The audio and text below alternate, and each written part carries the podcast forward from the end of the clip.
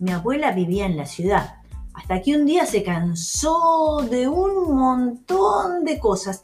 Se cansó de un montón de bocinazos, de un montón de edificios, de un montón de basura, de un montón de autos, de un montón de asfalto, humo, cámaras de vigilancia, pisotones, rostros cansados, enojados, gritones y de plazas enjauladas.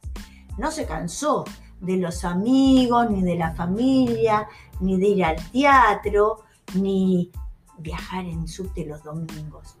Mi abuela se mudó a las afueras de la ciudad, a un barrio que tenía un montón de calles de tierra, de plantas, un montón de niños y niñas en bicicleta, un montón de casitas bajas y pequeñas, un montón de flores, un montón de vecinos que saludaban, un montón de naranjos y nogales en la vereda.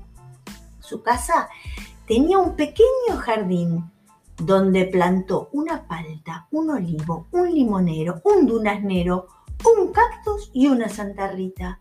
Pero Abu, le dije yo, son un montón de árboles y de plantas. Pero son chiquitos, los traje en brazos desde el vivero, me contestó mi abuela. Pero crecen, abuela. Y ahí mismo, hoy me imaginé el jardín de mi abuela 30 años después. Van a ser enormes, abuela, un montón de árboles gigantes dentro de un jardín pequeño. Dentro de la casa de mi abuela había un montón de objetos extraños y maravillosos, heredados de sus antepasados.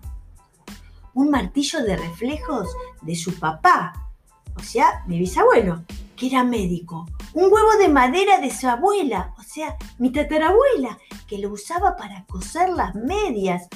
Una máquina de escribir de su mamá, mi, también mi bisabuela, que escribía para un diario. Una plancha a carbón de su bisabuela, mi tatarabuela. Y un calentador de cama de cobre de su bisabuelo, o sea, mi tatarabuelo. También en la casa de mi abuela había un montón de cosas ricas. Había sandías, una frutera con frutas, había un montón de nueces, un montón de milanesas, papas fritas, ensaladas, fideos con tuco, un montonazo de helados. Pero también había un montón de juguetes.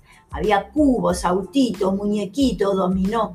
Y para la hora de la siesta, el celular o la tablet con jueguitos. También había un montón de libros, un montón de cuadros, adornos, jarrones. Cuando vamos a visitar a mi abuela, nos hace un montón de obra de títeres o nos sacamos fotos con un montón de sombreros. Y cuando nos vamos, me llevo un montón de juguetes, paltas, naranjas y todas las milanesas que sobraron. Papas fritas no me llevo porque nunca sobran, por más montón que haga. Mi mamá me dice, no te lleves un montón de juguete y un montón de comida. Y mi abuela y yo decimos juntas y al mismo tiempo, nunca es un montón en la casa de la abuela.